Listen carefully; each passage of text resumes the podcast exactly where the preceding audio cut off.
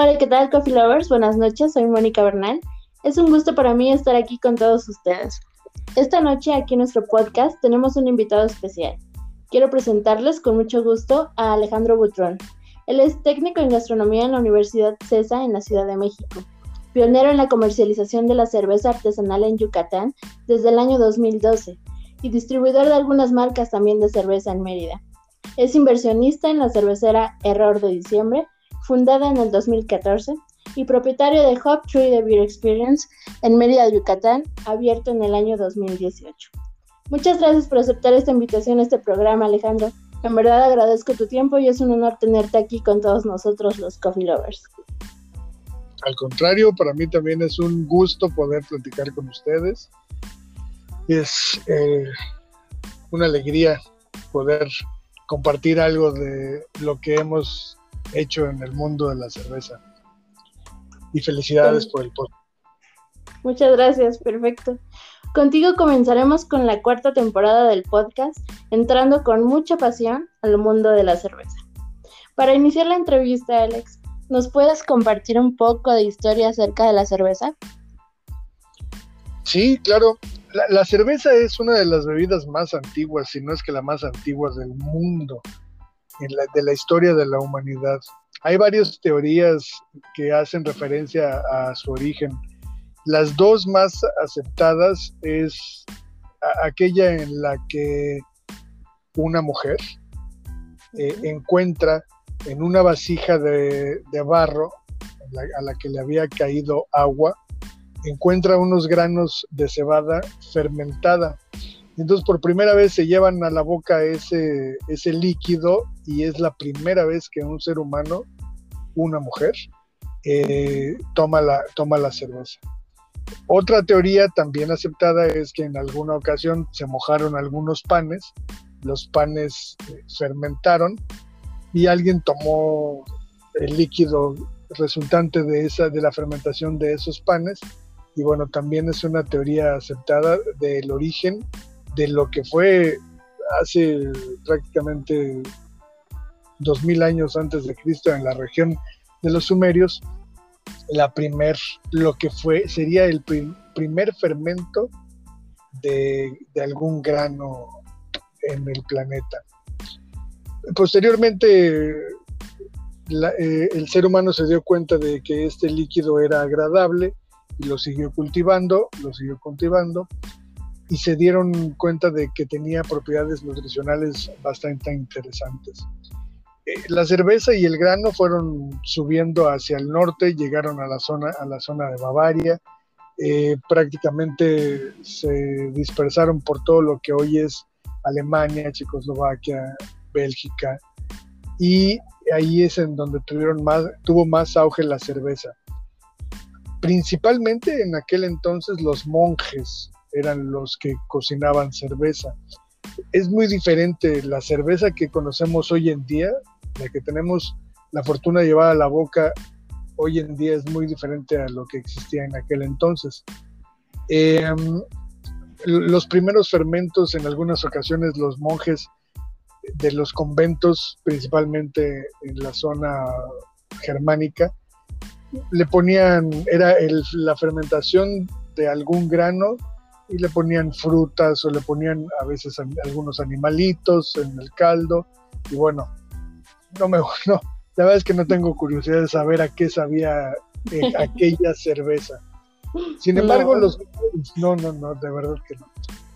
Sin embargo, los monjes fueron los que escribieron las primeras recetas de cerveza, los que comenzaron a tecnificar la elaboración y es hasta que llega el rey Guillermo IV que dice que a la cerveza se le, va a agregar eh, un, ingrediente más que se le llama lúpulo. Posteriormente los alemanes crean un tratado de una palabra en alemana que es dificilísima, pero que es la ley de pureza alemana. Creo que hasta ellos les cuesta trabajo decirla, pero bueno, eh, la ley de pureza alemana dice que para que pueda tener la denominación de cerveza solamente puede contar de cuatro ingredientes. ingredientes que son agua, en la malta de algún cereal, levadura y el último, eh, y en aquel entonces el más reciente aceptado, lúpulo. Eh, y así, bueno, sigue avanzando la cerveza, llega a, Inglaterra. En Inglaterra nacen los estilos Porter y Stout, que ahora son tan famosos. Uno de los más famosos y más antiguos es la Guinness. Y bueno, después la, migración de los ingleses a la colonización de Norteamérica es lo primero que llega a traer la cerveza a nuestro continente en, aquella, en aquel entonces, ¿no? Hay, varios rumores simpáticos eh, en torno a la historia de la cerveza. Algunos son rumores, algunos son mitos y creo que algunas son verdades. Por ejemplo, dicen que Luis Pasteur en realidad no estaba buscando cómo conservar la leche, sino ver cómo no se le descompusiera la cerveza y a partir de eso creó la pasteurización y alguna, a través de algunas levaduras. Es, un rumor. Que no, ah, o sea, no, no quería que se descompusiera, no fue tanto que no se descompusiera la leche, sino que le durara más la cerveza. Así es. Otro rumor simpático es que dicen que los colonos que venían y que colonizaban las 13 colonias inglesas en Estados Unidos, en realidad no es que se bajaran a querer descubrir las nuevas tierras, en realidad es que se les acabó la cerveza en los barcos y bajaron a buscar cereales para hacer más cerveza. Otros de los datos curiosos que a mí me gusta compartir, que yo creo que son parte del humor que nosotros hemos hecho, es que en realidad la, el tiempo de la historia de la humanidad no es antes de Cristo y después de Cristo, es antes y después de la cerveza. Hace y DC. Y bueno, em, posteriormente eh, llegan a, México y las, primeras cervezas llegan a, través del puerto Veracruz. La primera cerveza que se hace en México es una cerveza estilo Viena, que es, la victoria que la hace Maximiliano. Y de ahí, pues ya de ahí para el Real eh, nacen varias cervecerías, principalmente se ubican en donde hay buenas fuentes de agua de buena calidad. Algunas de estas están en Orizaba, otras en Toluca, otras en Guadalajara. Y poco a poco se van, eh, van creciendo estas cervecerías hasta que hasta el día de hoy que tenemos dos muy grandes cervecerías, las dos son de propiedad extranjera, que es la Heineken y la AB Inverse. En, un, en, un, en un flashazo de tiempo, más o menos así fue de la primera cerveza a la más reciente. Eh, dime, te escucho. no, que sí, y que sí nos quedó claro, nos, nos fuimos imaginando un poco esta historia del tiempo y me parecieron muy agradables tus datos curiosos. Gracias. Y bueno, esa sería más o menos una breve, una breve reseña de la historia de la cerveza de su origen al día de hoy. Perfecto. Bueno, ya nos indicaste algún, bueno, cuáles son los ingredientes indispensables para la elaboración de cerveza, que es agua, malta, levadura y el lúpulo.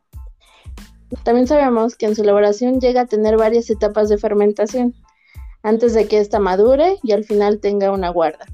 ¿Podrás platicarnos o decirnos a grandes rasgos cuáles son estas? Y por favor también, este, ¿cómo se llama la levadura que se emplea? Mira, Monet, la, cerveza es bien interesante porque em,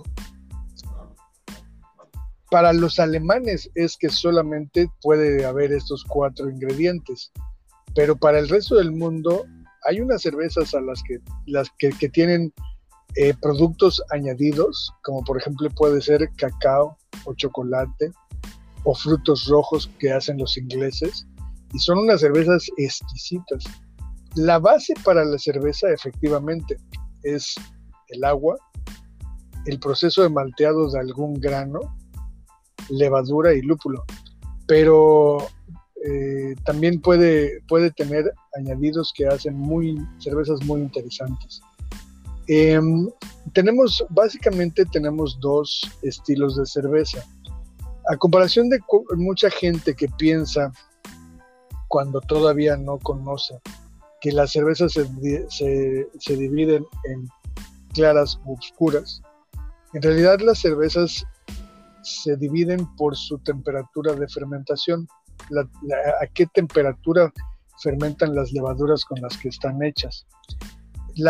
Y esto da tres grandes grupos. Eh, da el grupo de las cervezas lager.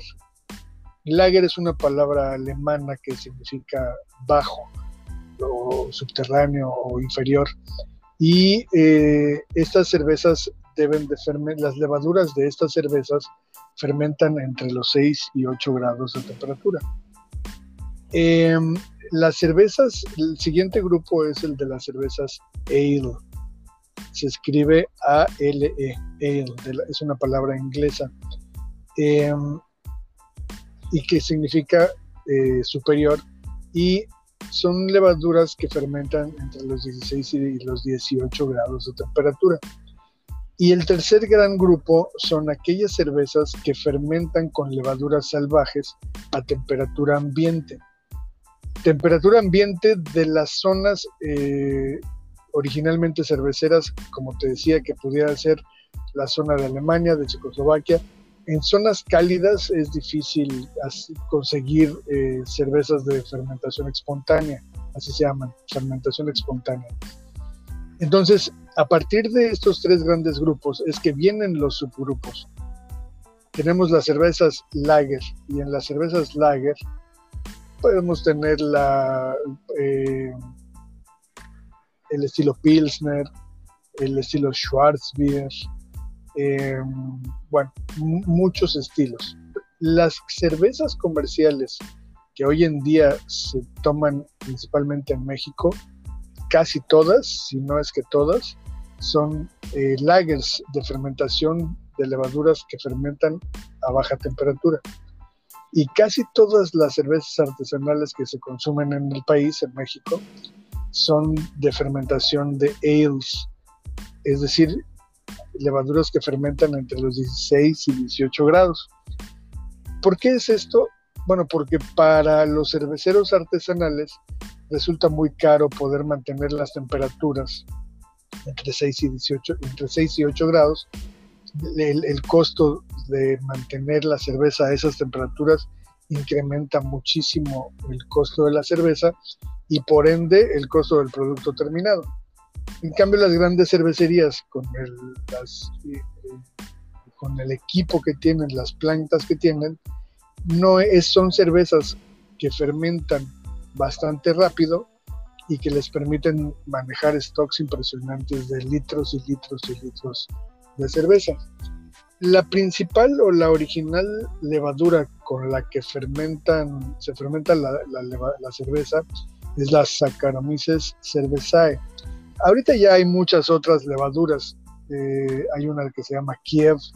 Eh, hay ya el, mundo cervecero ha elaborado nuevas levaduras que aportan que aportan algunos mejores tiempos de fermentación, algunas algunas notas diferentes en el sabor, pero todas son muy buenas. Pero la original, la levadura original que se identificó para la fermentación de las primeras maltas fue la Saccharomyces cerevisiae. Perfecto. Coffee Lovers, pues ya vamos entrando más al mundo de la cerveza y espero que estén atentos a este podcast porque la verdad vienen términos importantes que podemos aprender aquí con nuestro sommelier que está hoy con nosotros. Alex, ¿podrías platicarnos un poco de los grados IBUS? Bueno, si está bien dicho así. ¿Y por qué son importantes en las cervezas, por favor? Claro. No son grados, es un IBUS, es un índice de valor. El IBU es la abreviación de tres palabras en inglés que es International Bitterness Units es decir, unidades internacionales de amargor. Una de las propiedades eh, más siempre presentes, a veces en mayor grado, en ocasiones en menor grado, es el amargor de la cerveza. El amargor de la cerveza se obtiene en los estilos eh, claros a partir del lúpulo. El lúpulo es el que aporta las notas eh, amargas, notas como de cáscara de toronja, como de algunos cítricos, algunas personas refieren maracuyá, lima, depende del lúpulo que estemos utilizando, porque hay miles de lúpulos. Eh, depende del lúpulo que se utilice, vamos a obtener un amargor. Y depende de la cantidad y técnica que se, con el que se ponga el lúpulo en la cerveza, vamos a adquirir el grado de amargor que buscamos. Por ejemplo, las cervezas eh, Pilsner que, que podemos comprar en, los autoservicios el día de hoy son de muy bajo valor de IBUs, casi no son amargas. En cambio, las cervezas estilo Indian Pale Ale, Pale Ale, eh, um, Black IPA y, regularmente estas, de origen principalmente inglés, empezamos a sentir en boca eh, notas amargas como si estuviéramos masticando la cáscara de una toronja, por ejemplo, pero de una forma agradable. Y a, ese eh, grado de amargor que se percibe en la boca, se le califica con un número de IBUs. La boca, el, sentido del gusto es capaz de sentir hasta 100 IBUs hay algunas cervezas y algunos cerveceros que le ponen a su cerveza, no, pues, mi cerveza tiene 150 IBUs. Bueno, pues qué bueno, quédate con tus 50 porque la boca solamente, solamente siente 100 IBUs. Entonces, eh, el IBU es eso, la forma de identificar la cantidad de amargor que vamos a encontrar en una cerveza. Es importante eh, tener presente que hay otro tipo de amargor en la cerveza, el amargor de los tostados, de las cervezas oscuras. Así como cuando ustedes tuestan un pan y se quema y, raspan esa, esa, esa parte tostada y lo prueban y te da las notas torrefactas o notas amarguitas, o cuando mastican un grano de café tostado, ese tipo de amargo lo vamos a encontrar en las cervezas oscuras. Entonces son dos tipos de amargores, el, el, amargo, el amargo que nos proporciona el lúpulo y el amargo que nos dan las notas tostadas o torrefactas de los granos tostados. Posiblemente aquí quepa el comentario, el color de la cerveza. El color de la cerveza lo da el grado de tostado que, le vamos a dar al grano. ¿A qué grano? Cualquier grano. Puede ser eh, cebada, centeno, arroz, eh, trigo. De cualquiera de esos granos se puede hacer cerveza, avena. Y entonces el grado de tostado que le demos nosotros al grano es el color que va a adquirir nuestra cerveza. Si apenas le damos un ligero tostado, un ligero pase por, el, por algún fuego, vamos a tener un, un color base o natural. Si lo tostamos más o menos, le llamamos color caramelo, porque el grano adquiere el mismo color que adquiere el azúcar cuando se convierte en caramelo y tostado o chocolate cuando de plano quemamos el grano y ya queda color muy, muy, un negro muy intenso. Y entre el clarititito y el muy oscuro hay una gama de colores y que también pueden ser combinaciones que bueno, nos pueden dar las cervezas ámbar, blanca, hay, hay una denominación que le llaman cerveza blanca, las cristalinas, las doradas, las oscuras, y hay unas que son, no son tan negras como la, como la Guinness, pero que es un colorcito marrón, y esas es lo las que se conocen como cervezas oscuras alemanas. La cerveza oscura alemana es así como colorcito marrón y las cervezas oscuras de origen inglés son muy negras como la Porter y la Stout. Okay. Pues ahora sí que tiene mucha este, semejanza con, el tostado del café. Así como me comentas, me viene mucho a la mente. Así es. Coffee Lovers, pues aquí en este punto del podcast nos vamos a enamorar más. La verdad es que este estilo de cerveza a mí me encanta. Y Alex, podemos hablar ahora sí de las cervezas con esas notas de sabor a chocolate amargo, a café, conocidas como Porter y Stout. ¿Y cuál sería la diferencia entre una de ellas, por favor? Claro. Em, las cervezas Porter y Stout, como les platicaba, son de origen inglés.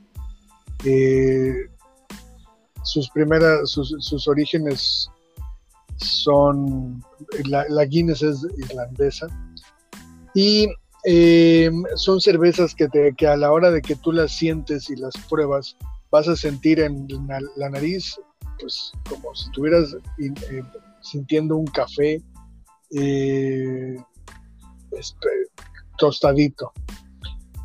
Igualmente la Stout en nariz también las notas son muy semejantes. En realidad la diferencia entre la cerveza Porter y la cerveza Stout. Sí, claro, Moni.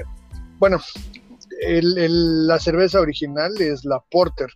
Posterior, posteriormente eh, nace la Stout cuando los maestros cerveceros buscan hacer un poco más robusta la cerveza Porter. Eh, ambas eh, comparten muchas propiedades semejantes.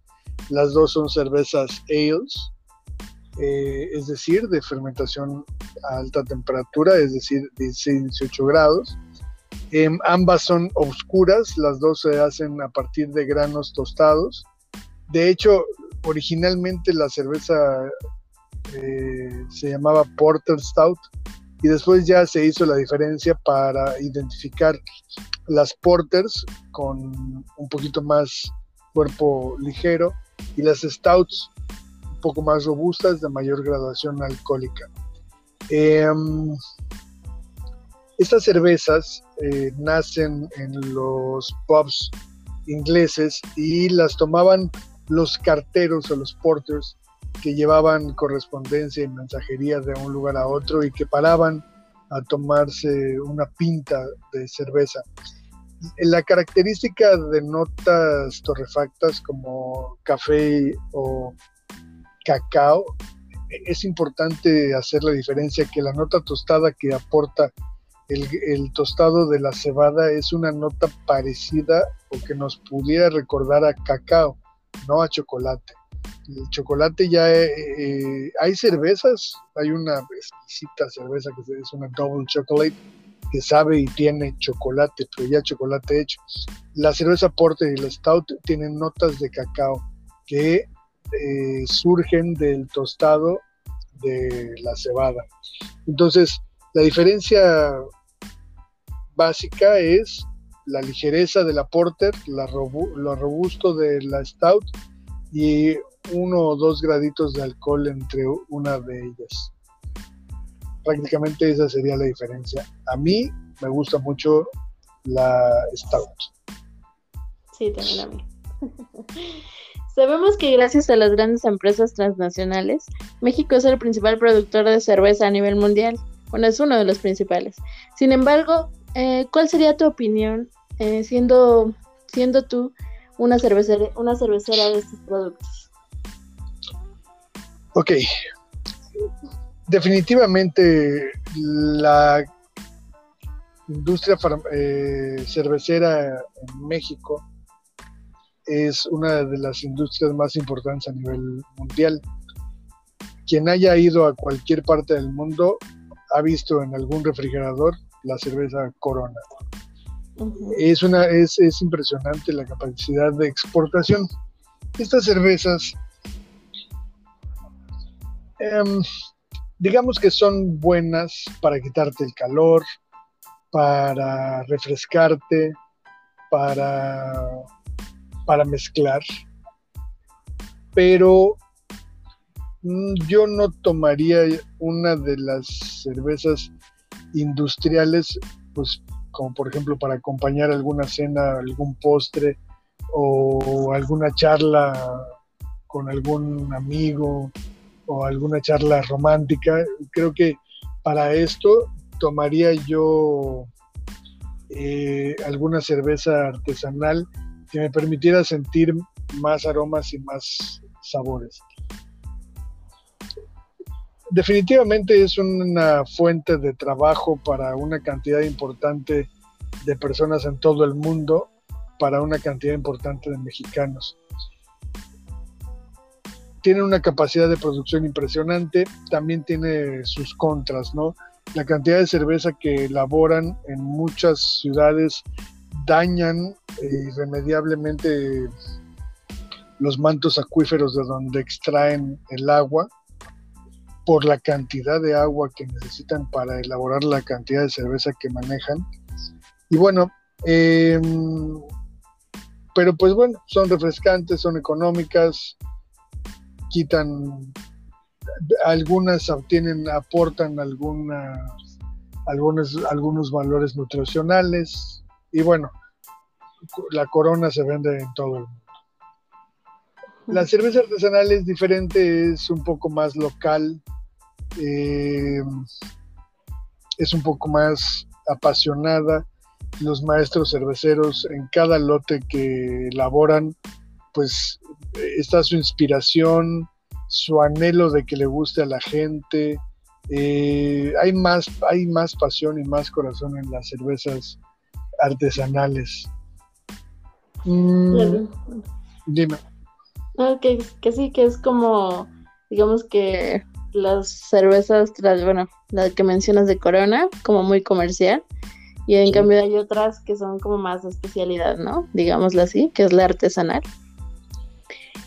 Sí, sí, sí. La, yo, lo, yo lo comparo de la siguiente manera. La cerveza industrial es un proceso industrializado en donde máquinas inyectan cantidades exactas de ingredientes que ya no son tan naturales, que por el volumen de cerveza que elaboran no pueden darse el lujo de esperar 15 o 20 días a que fermente la cerveza y aceleran el proceso de fermentación o el, lúpulo ya lo inyectan con aromatizantes al lúpulo, con fragancias, es decir, ya es cerveza que se tiene que elaborar de forma express, eh, en donde pues el sabor sí es importante, pero no es lo más importante. En donde, como te decía yo, hay gente trabajando, mexicanos trabajando, que cada día 15 esperan para cobrar su quincena, bien, bien ganada, se van a casa y bueno, eh, generan esto. La cerveza artesanal es un poco más romántica la cerveza artesanal eh, puede ser, yo tengo la fortuna de conocer a una pareja de chiapanecos en donde cada lote que ellos cocinan es, es una esperanza de que le guste a la gente, de que se venda la cerveza, de que se recomiende la cerveza y de recuperar la inversión económica para pagar una colegiatura, para volver a comprar insumos, para volver a, cocinar de nuevo algo totalmente nuevo, diferente porque al ser artesanal no puede resultar igual, porque aquí tiene que ver el amor con el que se hace la cerveza, el humor con el que se hace la cerveza, el momento en el que estás haciendo la cerveza, las manos que se involucran al hacer la cerveza. hay cervecerías muy chiquititas, por ejemplo, de este, en este caso de la de cerveza chiapaneca que te platico, que involucraban hasta, hasta su hijo y le decían, a ver, ven, tú échale lúpulo. Y entonces el hijo, el pequeñito, eh, le, ponía el lúpulo a la cerveza y el papá le enseñaba cómo hacer cerveza. Entonces, hay una gran diferencia entre la elaboración de cerveza artesanal y la elaboración de cerveza industrial. Creo que sí, eh, es maravilloso, la verdad. Sí, sí, la verdad, y, como te digo, es, es notable la diferencia del producto terminado en un vaso.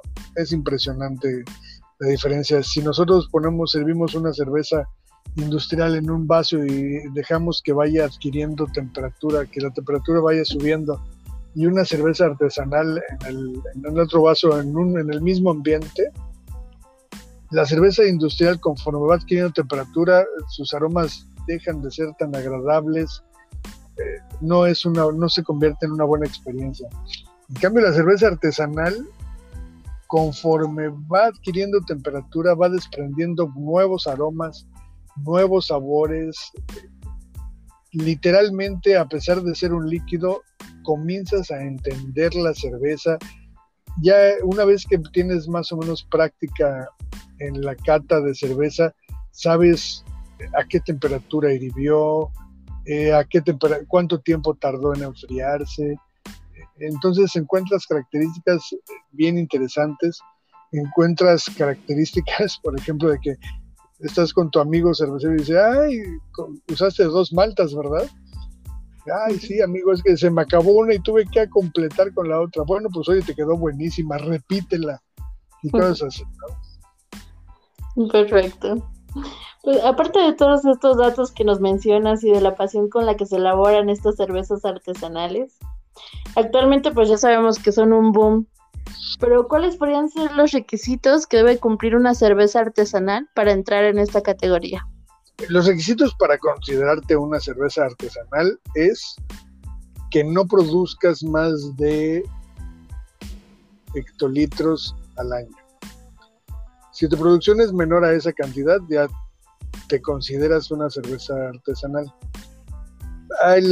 prácticamente son las dos cervecerías grandes de México, son las que producen esa cantidad.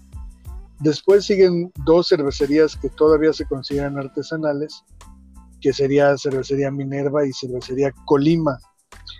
Son, son las siguientes grandes cervecerías, pero todavía se consideran artesanales por su cantidad de producción. Hay otra es importante otro, otra categoría, que es la cervecería independiente.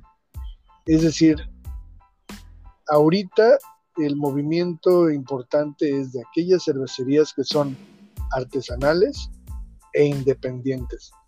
Porque hay algunas cervecerías artesanales que ya las compró, las compraron las grandes cervecerías y entonces ya no se, ya no las consideramos como 100% artesanal porque ya su proceso se ve involucrado o afectado por alguna de las por los procesos de las cervecerías grandes, ¿no? Entonces es importante eh, ser una cervecería artesanal e independiente. Perfecto. Sé que también eres sommelier, Alex. ¿Nos puedes compartir algunos pairings diferentes este, para, para saber la verdad es que no pasamos de lo clásico, pero algo que digas, wow, este es un excelente pairing para disfrutar una cerveza artesanal. Sí, claro. Fíjate, precisamente eh, hace un par de días, eh, uno de los muchachos que trabaja conmigo, bueno, hace una semana estaba yo viendo ahí uh, en Instagram una página de alguien que cocina y esta persona hizo un, cinnamon roll cheesecake. O sea, un, un, pie de queso con base de roles de canela. Entonces le dije al muchacho que cocina para mí en Hop que lo hiciera. Y entonces lo hizo. Y le quedó muy bueno. Y yo dije, no, hombre, a este, a este postre le va una coffee IPA. ¿Qué es una coffee IPA? Es una cerveza estilo IPA, India Pale Ale. Y que, este, que se le puso un cold brew de café. Eh, una, una, maravilla espectacular. Sí, sí, sí, espectacular. Después, otro buen pairing es la cerveza IPA con cochinita. Te invito a que pruebes. Un día que vayas a comer cochinita pibil, haz el pairing con IPA y, vas y te vas a acordar de mí. Por ejemplo, un stout con un brownie, uff, o con una galletita de chocolate, es buenísima. Em, fíjate, como, como estaba yo platicando en alguna ocasión con otro amigo sommelier y que decía, es que todo lo quieres maridar con vino. Digo, y ya quiero verte comiendo una cochinita pibil con mucho chile habanero y quitándote lo enchilado con un cabernet sauvignon. no creo, no creo que lo logres. En cambio, si le metes una IPA o una Station IPA, vas a ver qué buena combinación vas a hacer y qué agradable vas a ver el, picante, el chile habanero acompañado de esta cerveza.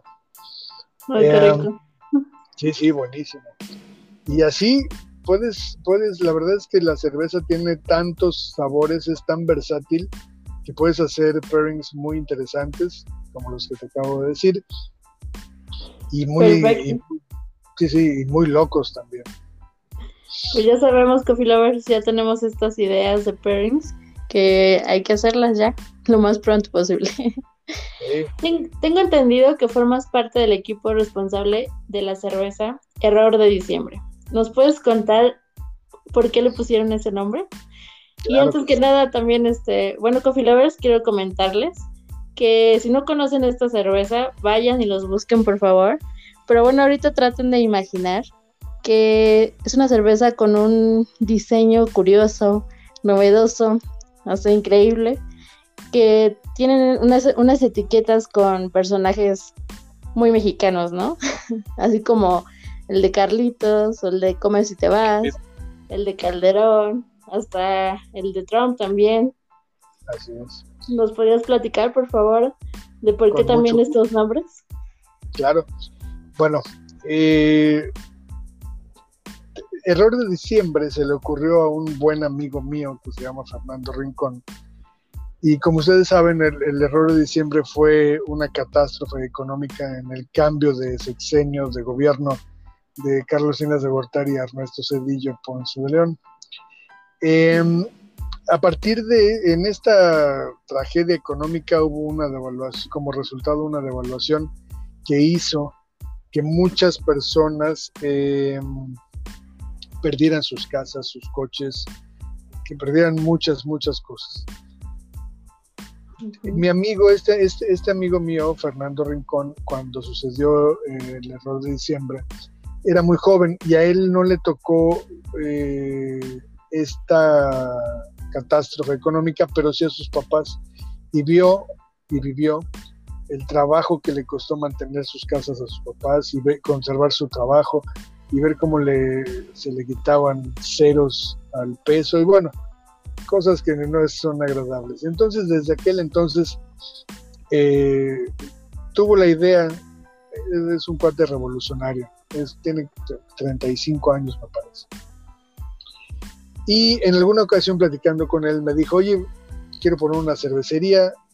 Dice, soy amigo de Antonio Elguera, que es un caricaturista, dos veces, dos veces premio nacional de turismo, digo, de periodismo, por sus caricaturas políticas.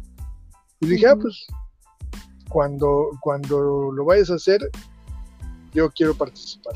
Y bueno, eh, pasó algún tiempo y me dijo, ¿sabes qué? Ya estoy listo, vamos a hacerlo. ¿De acuerdo? Y entonces eh, comenzamos con la primer cerveza que se llamaba Carlitos. Carlitos es eh, una forma de, es una sátira política, es una caricatura de Salinas de Gortari y el primer lote que tuvimos, no todavía no teníamos las etiquetas y lo vendimos en una expo de cerveza Cerveza México. Y bueno, prácticamente lo vendimos ofreciendo a la gente que pasaba que sintiera sus aromas y a partir de que podía sentir sus aromas vendimos me parece que 80 litros de cerveza. Carlitos es una chocolate mint stout. es como si te tomaras una chocoreta hecha cerveza.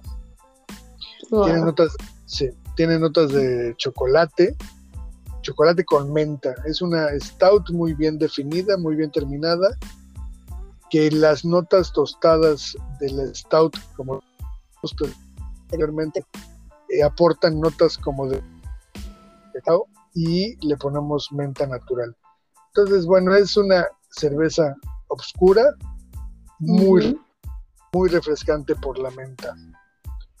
Y pues bueno, vimos que nos fue bien. Error de Diciembre está conformada por cinco personas, que son eh, Fernando Rincón, que es el de la idea original, Antonio Elguera, que es el caricaturista y el que hace las etiquetas, Isaac Aroche, que es el maestro cervecero, Moisés y nosotros y yo, Alex, que somos los eh, socios comerciales. Y bueno, así nace Error de Diciembre y la primera etiqueta que es Carlitos, que como bien dices, ya la pueden encontrar en Chedraui. Perfecto. estas cervezas, ay, perdón, estas cervezas de Error de Diciembre entran en categoría de artesanal. Sí, sí, somos artesanales e independientes. La cantidad de litros que hacemos mucho inferior a 100.000 hectolitros anuales, así es que casi casi las hacemos en ollitas pequeñas. Ahorita ya con Chedraui eh, aumentamos un poco la cantidad de producción, pero bueno, seguimos siendo artesanales e independientes. Después de Carlitos vino Tlatelolco, que fue que es una cerveza estilo IPA. Después, ah, en Tlatelolco está el memorable Díaz Ordaz. Después vino Come si te vas, que es una porter con chai. Come si te vas recuerda la el famoso dicho de Vicente Fox, que le dijo a Fidel Castro que comes y te vas. Después de Fox vino la maestra, que es el Wester Gordillo. Después vino la marca Amigos, que es Donald Trump, que es una IPA de sesión. Después, después vino una etiqueta muy chistosa que era, la, nuestra cerveza se llama La Legítima. Y era López Obrador encima de Rocinante, con su, viendo los molinos atacándolo.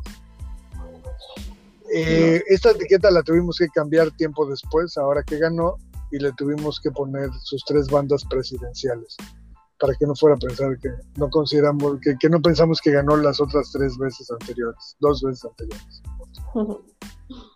se sigue, se, se, sigue llamando la legítima. La legítima. Después, sí, después de la legítima vino Despeñadero, que fue de Peña, Peña Nieto, y pues creo que fue la más reciente, la de Peña, la más, la más reciente. Hicimos una elabora, una, una cerveza, una cerveza, una producción especial que se llama 19S, que fue todo lo, toda la venta se recaudó para apoyar a, brigadistas que ayudaron en la en los a remover escombros del último terremoto del 19 de septiembre, el más reciente. Eh, todas las etiquetas son hechas por Antonio Elguera. Las recetas de cerveza son de Isaac Aroche. Y bueno, ahorita estamos teniendo bastante aceptación. Ahorita tenemos cuatro etiquetas en, en Como si te vas, La Maestra, que es una light lager, Carlitos y eh, Tlatelolco que, y, no, y Amigos, que es una IPA de sesión. Y ese es Error de Diciembre y sus personajes. Perfecto, pues ya sabemos Coffee Lovers para ir a, conocer estas cervezas, a degustarlas, a disfrutarlas, ya sabemos a dónde ir.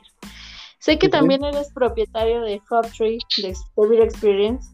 Dinos dónde se encuentra, por favor, y qué ofrece además de cerveza, ¿Y cuál sería como la diferencia con tu competencia? Ok. Como su nombre lo dice, es The Beer Experience.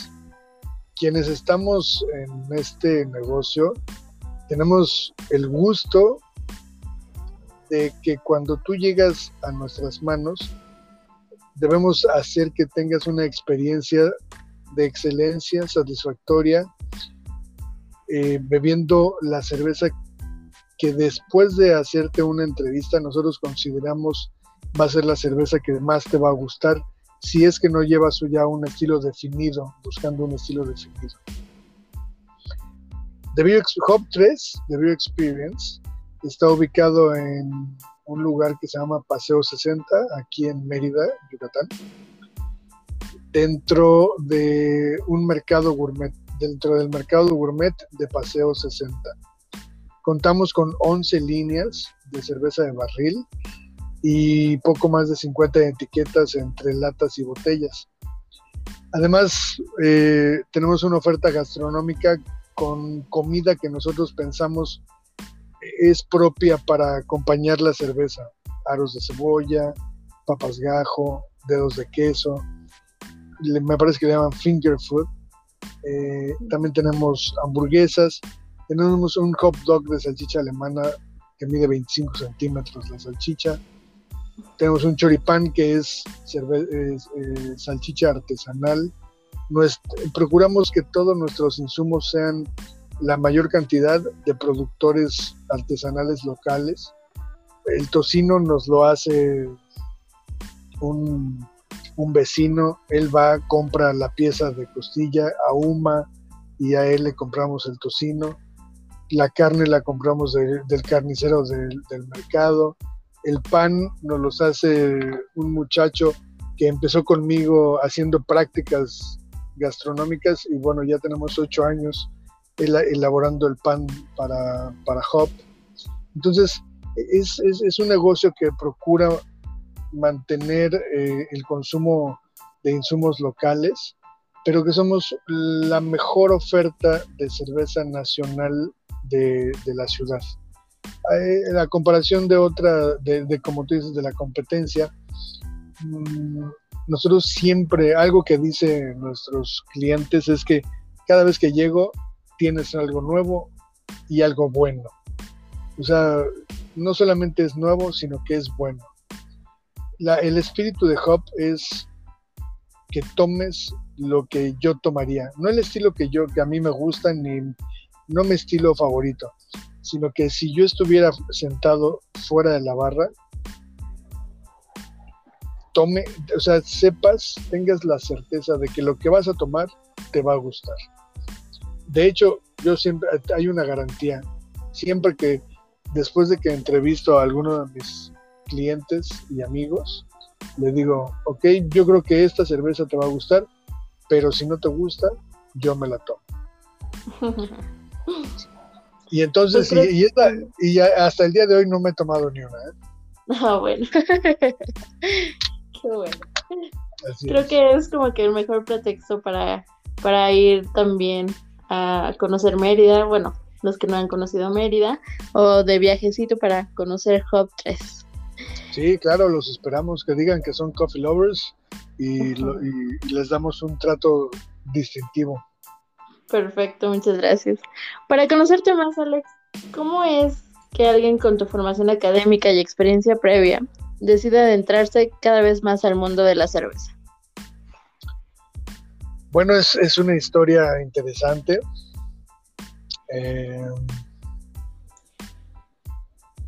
me parece que es un mercado que están haciendo, es un mercado que está llenos de oportunidades y que es alguna forma de enaltecer y procurar el consumo de productos mexicanos. Em, el origen, cuando yo me involucro a la cerveza es cuando dejo de trabajar para un laboratorio de medicina humana, en donde yo era el encargado de ventas de toda la península y del Golfo. Y entonces, eh, pues en parte de los viajes que hacía yo para hacer la comercialización de la medicina, empecé a... Un, día estaba yo en Tuxtla Gutiérrez y me dijeron, oye, ¿no te gustaría llevarte esta cerveza a Mérida? Ah, pues sí, me la llevo. Entonces, cuando regresaba yo de Mérida, ya traía yo cerveza Amnesia, que es la de mi amigo Vladimir, y empezaba yo a vender cerveza en Mérida. Y de repente ya empezaba yo a llevar cerveza yucateca a Tuxtla y de Tuxtla cerveza chiapaneca a Mérida. Y entonces algunos, eh, algunos productores nacionales empezaron a, llamarme y me dijeron, oye, ¿no te gustaría tener la distribución de mi cerveza para Mérida? Ah, pues órale. Y entonces, así, sin darme cuenta, de repente ya tenía yo cuatro o cinco marcas de cerveza artesanal mexicana en mis manos, dando, haciendo la labor de venta para colocarla en algunos restaurantes. Em, y así, de repente, dejé de trabajar para el laboratorio y fue que me dediqué de lleno a la comercialización de cerveza artesanal. En alguna ocasión estuve tuve en mis manos la venta de cerveza alemana y algunas marcas inglesas. Pero ya después fue que me dediqué de lleno a la mexicana y muchas, muchas cervezas que hoy se venden en algunas boutiques de acá de Mérida, la primera vez que estuvieron acá fue porque yo las traje. Entonces, Llevo muy buena relación con muchos cerveceros, he visto crecer muchas cervecerías, he visto desaparecer otras tantas, em, he visto como amigos cerveceros cuando creen que ya tienen fama y prestigio, se tiran en la hamaca y sus cervecerías se han ido a la basura. Y he visto he visto muchachos que empezaron con una cerveza y con una cerveza y, cada lote que mandaban era mejor y mejor y mejor y ahorita ya tienen cervecerías medianas y ya hacen colaboraciones interesantes.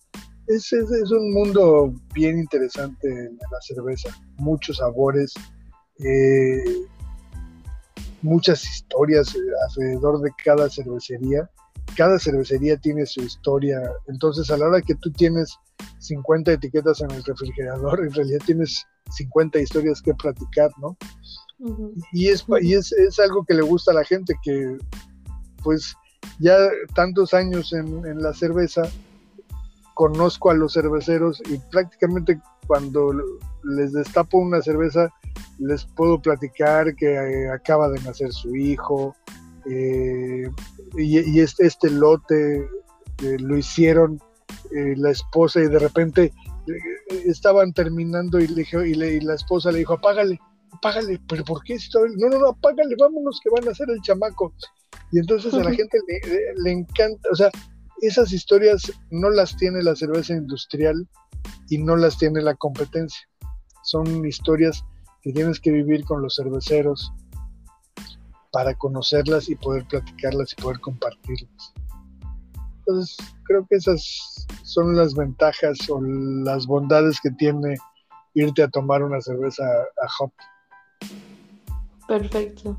Aparte estamos hablando, yo creo que uniendo todas estas este, características que nos comentas, es totalmente pasión lo que le ponen ahí en Hop 3.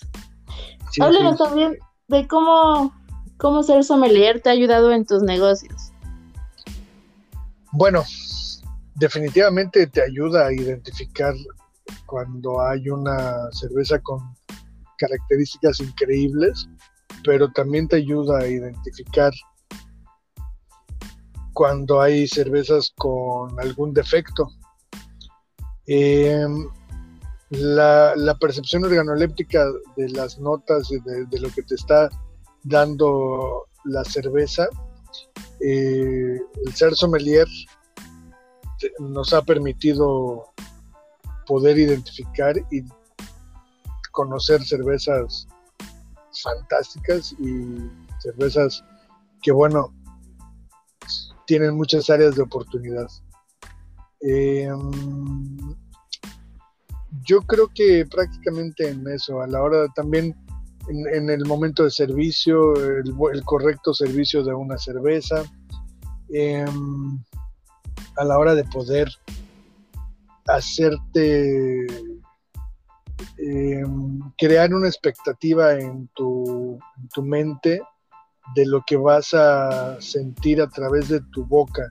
Es decir, si yo te digo, mira, cuando lleves a tu boca esta, cuando lleves a tu nariz esta cerveza, vas a sentir una nota como de cáscara de plátano, eh, vas a sentir un perfil levadúrico y que tú vayas y que bueno más bien que yo que yo logre que tú imagines eh, estos sabores en tu mente y a la hora que lo lleves a tu boca y a tu nariz coincidan con lo que yo creé, la expectativa yo, que, yo hice que esperaras, valga la redundancia, eh, yo creo que para eso me ha servido el entrenamiento como sommelier, para poder compartir con la gente que hace favor de llegar a Hop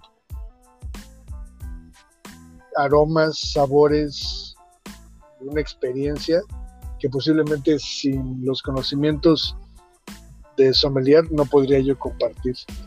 Ese, posiblemente sería yo, ah, no, pues está, está muy buena o está muy mala. En vez de decir esta cerveza tiene un cuerpo robusto, vas a encontrar notas de plátano o de maracuyá o, esta cerveza está, tiene una carbonatación correcta o, o cosas así que te permite saber el entrenamiento como sommelier. Perfecto. Y ya por último, Alex, ¿nos puedes compartir tus redes sociales? Tus contactos, por favor. Con gusto. En Facebook es Hop3 The Beer Experience. Perfecto. De Error de Diciembre también podemos encontrarte en Facebook. Sí, sí, sí, como así como Error de Diciembre. Ese fue, ese es un dato muy curioso. En, en, los libros de historia de la SEP ya aparece el error de diciembre. Y, fue muy chistoso porque cuando registramos el nombre, lo primero que lo primero que pensamos fue decirle, ya podemos reclamar derechos de autor a los libros de historia del acepto. pues sí, se puede. sí, también error de diciembre, error de diciembre en Facebook y eh, Hop3 Mérida en Instagram. Perfecto. Y error de diciembre en Instagram.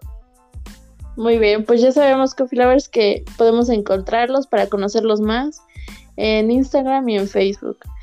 Pues muy bien, Coffee Lovers, se ha terminado nuestro episodio de esta noche.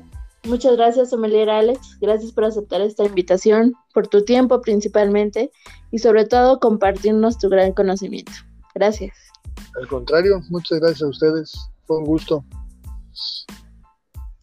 También quiero agradecer a nuestro director de contenido de estos podcasts, Daniel Vadillo. Gracias, Dani.